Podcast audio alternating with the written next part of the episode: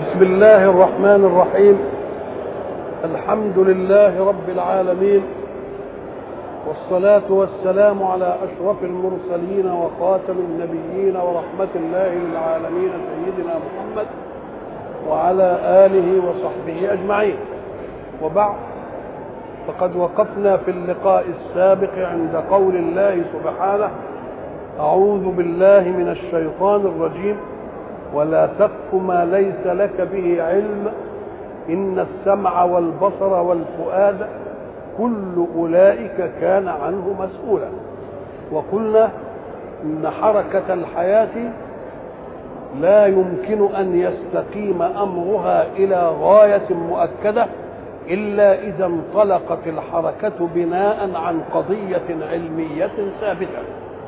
وقلنا إن القضايا العلمية نوعين علم يعصمنا من أهواء ذواتنا وذلك هو علم السماء للارض وعلم آخر تلتقي فيه الأهواء وحينئذ يكون العقل البشري حرا في أن يبحث بنظرية ثم يرتقي من النظرية إلى الحقيقة العلمية. وقلنا إن الحق سبحانه وتعالى حينما تكلم عن وجودنا الأول قال أخرجكم من بطون أمهاتكم لا تعلمون شيئا ولكنه ذكر لنا السمع والبصر والفؤاد كأنها هي وسائل العلم. وقلنا وسائل العلم العلم الأول علم حسي محس. وبعدين نأخذ من العلم الحسي دي العمليات الإيه؟ العقلية. وقال لعلكم تشكرون فكأنك إذا استنبطت الوجود وجدت إن السمع والبصر والفؤاد يدوك قضايا علمية تفيدك في حياتك فكان من الواجب أن تستقبل ذلك بالإيه؟ بالشكر. قلنا إن السمع والبصر من الإيه؟ الادراكات وسائل إدراك وفي وسائل إدراك كثيرة ولكن أهمها السمع والبصر. قلنا إن السمع يوجد بمجرد ما يولد الإنسان. البصر يتخلف شوية. ولذلك تجد آيات القرآن تتكلم عن السمع اولا وعن الإيه؟ في البصر إيه؟ ثانيا. وقلنا إن السمع ده هو أهم وسيلة إدراكية لتربية المعلومات. حتى الذي يأخذ معلوماته بالقراءة قبل أن يقرأ سمع.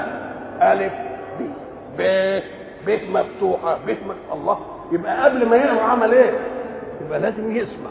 يبقى اذا السمع دي أهم إيه؟ أهم حاسه يستقبل بها الإنسان أوليات الإيه؟ العلم. ولذلك قلنا إن هو أول حاسه تؤدي مهمتها. كلام كويس قوي القرآن لما جه يرتبها دايما السمع والإيه؟ والبصر والفؤاد. لكن نلاحظ إن السمع يفرد مفرد. والأبصار في كل الآيات أنشأت لكم السمع. والأبصار كلها إلا في هذه الآية. إن السمع والبصر بس في الآية دي. إنما كل كلام القرآن عن الأوات الأدراك السمع والإيه؟ والأبصار. علشان تعرف إن ربنا الذي يتكلم تعرف إن كل حاجة ليه؟ أم قال لك؟ لأن السمع لا يتعدد فيه المسموع بالنسبة للسامع. واحد صوت صوت كلنا نسمعه. يبقى اذا وحدة الصوت في الآذان واحدة. لكن البصر فيه مرأة قدامنا أهو واحد يشوفه وواحد ما يحبش يشوف يغمض واحد يشوفه كله واحد يشوفه بكاف الله بتختلف. يبقى اذا السمع ما فيش فيه إلا إيه؟ لكن الأبصار كل بصر ينظر إيه؟ يبقى تعدد ادي والسمع مقدم على البصر أي في الوجود. يبقى إذا خدنا ملحظين اثنين أن السمع مقدم على الإيه؟ على البصر والسمع مفرد والإيه؟ والأبصار مجموعة. إلا في هذه الآية. إن السمع والبصر. تقول ليه بقى؟ قال له بيتكلم رب. ليه؟ لأنه بيتكلم عن المسؤولية. والمسؤولية ليست مشاعة عند الأسماء الأبصار. ده المسؤولية واحدة.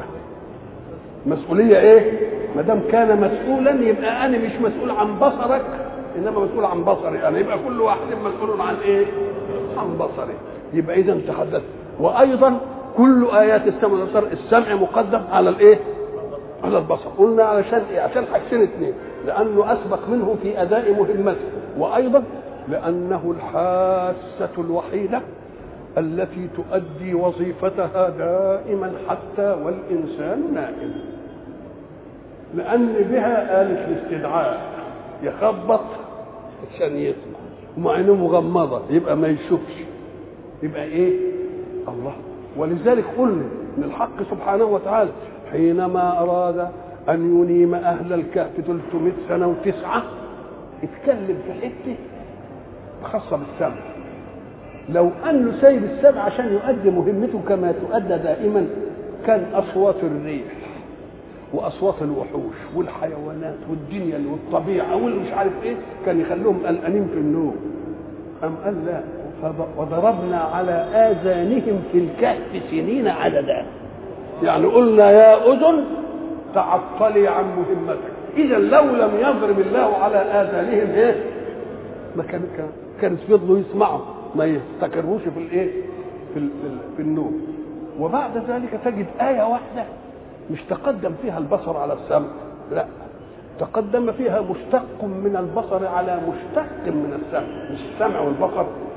لما لما تقوم القيامة كده وبعدين الناس يفزعوا كده ويقوموا يقولوا إيه ربنا أبصرنا وسمعنا.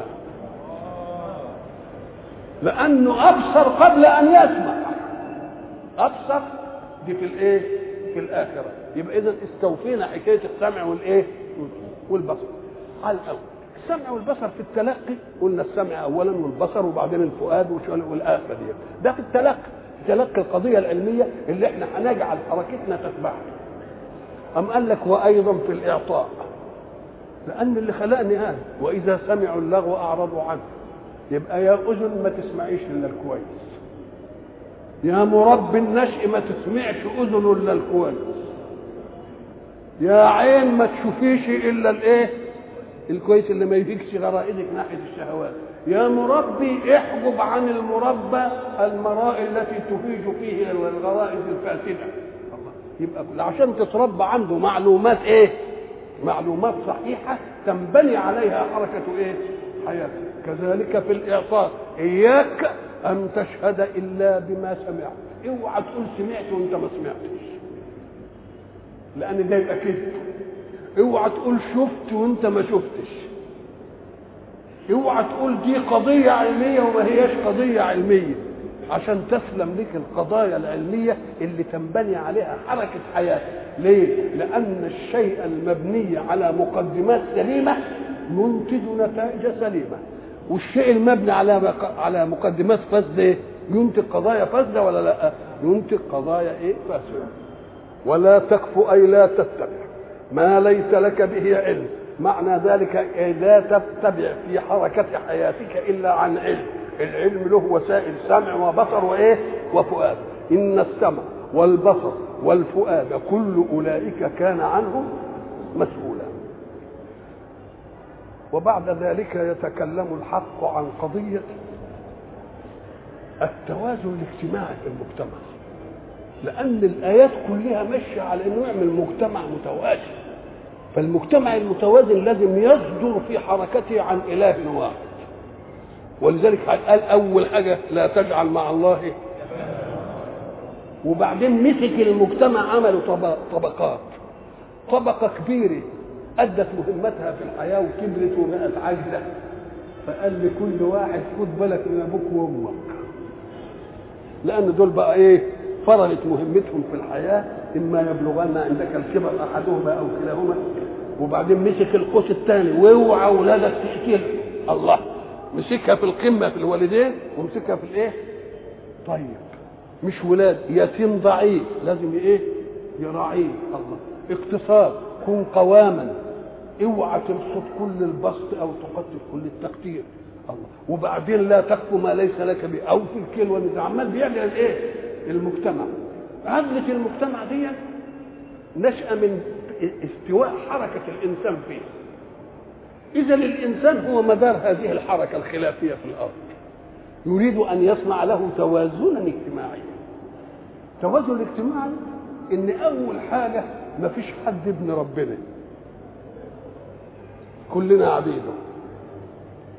وإن تفاوتت أقدارنا في الكون فالتفاوت في الأقدار ده قلناه لا تنظر إليه من زاوية واحدة ولكن انظر إليه من مجموع الزوايا في النفس الإنسانية. الناس ما بتنظرش إلا إن دي زي ما قلنا دي أغنى وده أفقر بس. إنما ده صحيح وده مريض ده ذكي وده غبي ده حليم وده غضوب. لا الحاجات التانية دي. الله إذا كل حاجة لازم إيه؟ نجمعها ويا بعضها ولذلك كنا وصلنا إلى قضية أن ما دام ما فيش حد ابن ربنا ما اتخذ صاحبة ولا ولدا يبقى كلنا سواء. لا تفاضل إلا بالتقوى. إن أكرمكم عند الله مش أكرمكم اللي اديته دي واديته دي لأنني اديت كل واحد مقومات. هذه المقومات موجودة فيه ومفقودة في إيه؟ في غيره فإن نظرت في مسألة المقارنة يبقى هات مجموع كل إنسان وقارنه بمجموع كل إنسان. ما تقارنش إنسان في ناحية بإنسان فاقد هذه الناحية إنما خد مجموع كله يطلع المجموع. مجموع كل إنسان يساوي مجموع كل إنسان. ولا تفاضل إلا بالإيه؟ إلا بالإيه؟ إلا بالتقوى. أم قال لك على الأول ما دام المجتمع يبقى بالشكل ده يبقى مش عايزين بقى واحد يرفع راسه في المجتمع ليعطي نفسه قداسة عن الأفراد أخرى. قال امشي في الكون مؤدب. ليه؟ لأن اللي يفخر بشيء ويختل به ويمرح ويظن إنه أحسن من الباقي يجب يضمن إنها تفضل له. اللي يفتخر ويتكبر يتكبر بشيء ذاتي لا يذهب منه. إنما أفتخر بقوتي ما أنا شفت واحد ضعيف وممكن بكره ابقى ضعيف أفتخر بغناية يمكن أنا أفتخر. علم لكي لا يعلم من بعد علم شيئا. الله. اذا لا يصح للإنسان أن يزهو ولا أن يتكبر ولا أن يختال ولا أن يتبخر ولا أن يمرح إلا بشيء ذاتي فيه وكل أمور الإنسان موهوبة من أول الإيجاد من عدم إلى الإمداد من عدم فهتتكبر على إيه بقى تتكبر على شيء وبعدين اللي انت بتكبر عليه شبك. ولذلك تجد العبادات كلها بتعطينا استطراق العبودية في الناس. ساعة ما ينادى للصلاة كده وبعدين في رئيس مثلا للعمل أو رئيس الاداره وبعد ذلك يبادر إلى الأذان والبواب الفراش طلع واللي بيعمل إيه مش عارف كله. وبعدين يدخلوا بيدخلوا المسجد وقد خلعوا أقدارهم عندما خلعوا نعالهم. وكلهم بقوا إيه؟ والبواب واللي بيفتكر إنه في مهنة حقيرة شاف الوزير ولا مش عارف مش قادر أقول المحافظ شاف كده عمال ساجد زيه وعمال بيخضع وعمال بيضرع. يقول يا سلام يبص له كده. لا والمهم مش كده. إن نفس المتع... الكبير أو الرئيس رأى مرؤوسه يراه في موقف ذله أمام الله. إيه؟ لازم كلنا ننعدل بقى. يبقى اذا اوعى تمشي في الأرض مرح. ولا اختيار ولا تبختر. ليه؟ لأنك أنت لن تصل إلى أنك أنت لما تمشي كده تخرق الأرض برجلك. هتفضل الأرض صلبة برضه وأنت ما تقدرش تخرقها. والجبل الجماد اللي هو أدنى أجناس الوجود أعلى منك برضه. ولذلك شوف شوف بقى التهزيء. الإنسان المكرم ده ربنا بيهزئه عشان له التكريم. بيهزئه عشان إيه؟ إنك لن تخرق الأرض ولن تبلغ الجبال طولا. استحي طب هو بيعمل بيهزئه ليه؟ عشان له التكريم. فقال هنا القضية دي ولا تمشي في الأرض. ولا قبل كده مثلا كنا نروح مثلا وإحنا بنحج وكانت بيبقى ويانا لها قداسة ولها مراكز عالية ولها مش عارف إيه ولها إيه وبعدين تلتفت تلاقي عند الملتزم عمال ينهنه ويعيط. والله لقد ذهل أناس كانوا تابعين للناس دول في إنه عن عن عن النظر للكعبة ويبص للعظيم ده وهو عمال يعيط. لكنه ملزوز بأنه بيعيط. يقول يا سلام بقى بالشكل دي. آه أهي استطراق الإيه؟ استطراق العبودية للحق. ما دام استطراق العبودية مفيش حد يتكبر على حد. فكذا تتكبر؟ تتكبر بشيء ذاتي فيك. ولذلك يقول اللي يستحق الكبرياء اللي وحده ما فيش إلا واحد هو الله. وكون الكبرياء لله دي عشان عصمتنا من من الاتضاع لغيرنا من كبرياء الكذب في البشر. فلان بس الوقت. اللي ينزعني دي أضيعه. ليه؟ قال لك لأنك تتكبر. تتكبر بحاجة بحاجه بذاتك ولا تمشي في الأرض مرحا. وبعدين يهزئه يجيب أدنى الوجود اللي هي الأرض اللي تحت رجله والجبل. لن تخرق الأرض ولن تبلغ الجبال إيه؟ بقى في ولذلك إحنا بنقول الأجناس التي ينتفع بها الإنسان في الوجود كتير. ينتفع الأول بالجماد. والجماد ينفع النبات. وينفع الحيوان وينفع إيه؟ الإنسان. والنبات ينفع اللي اعلى منه. ينفع مين؟ الحيوان والإنسان. والحيوان ينفع مين؟ يبقى الإنسان. الإنسان ده هنقف عنده كده. يبقى اذا أدنى الأجناس في الأرض هي إيه؟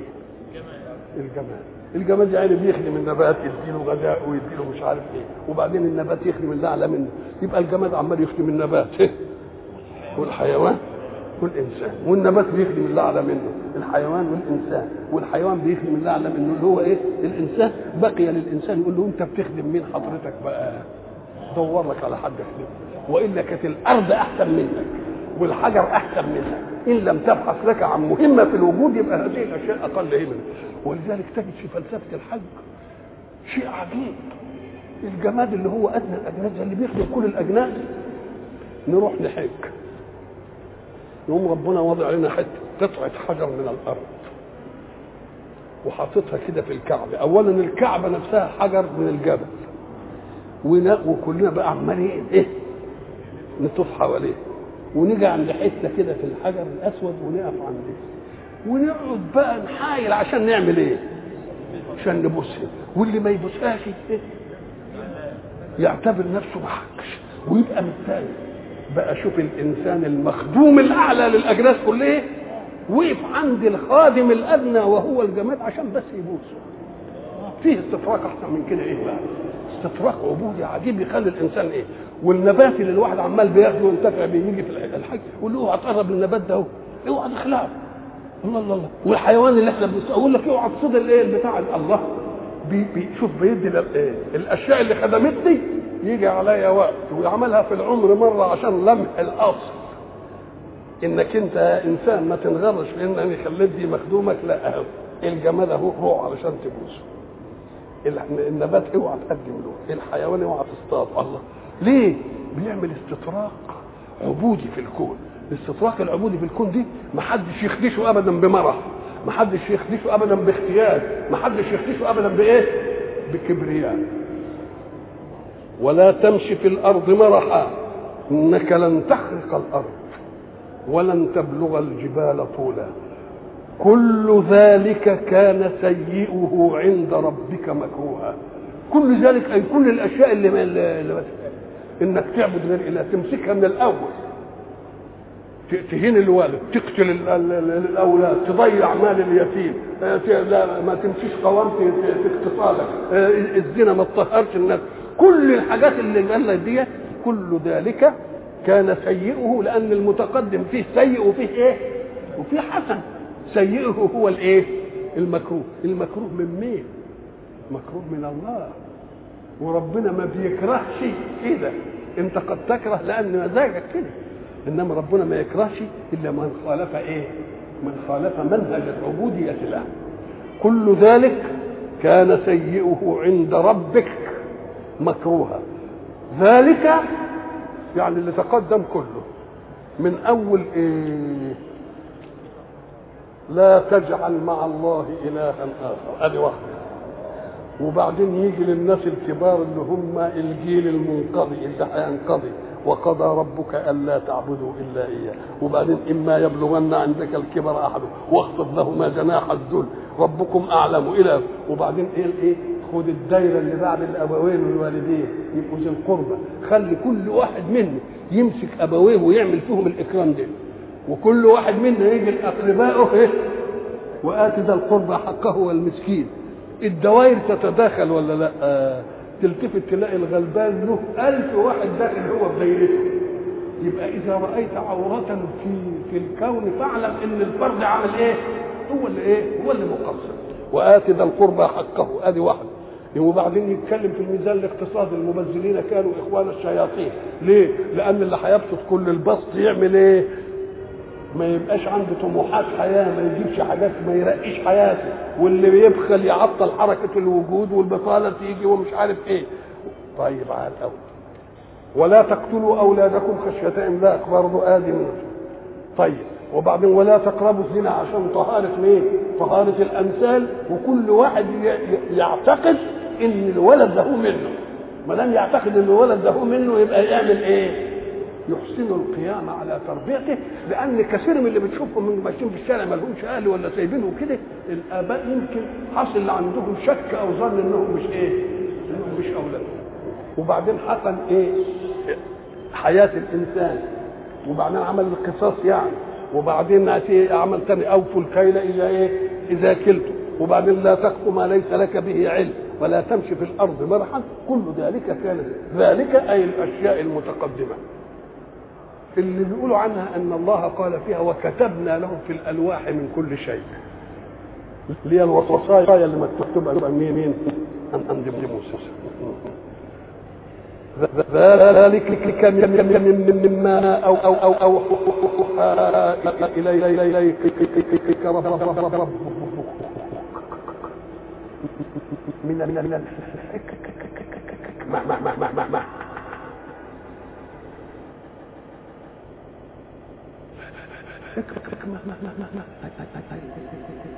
ما ما ما. ما ما هي هي هي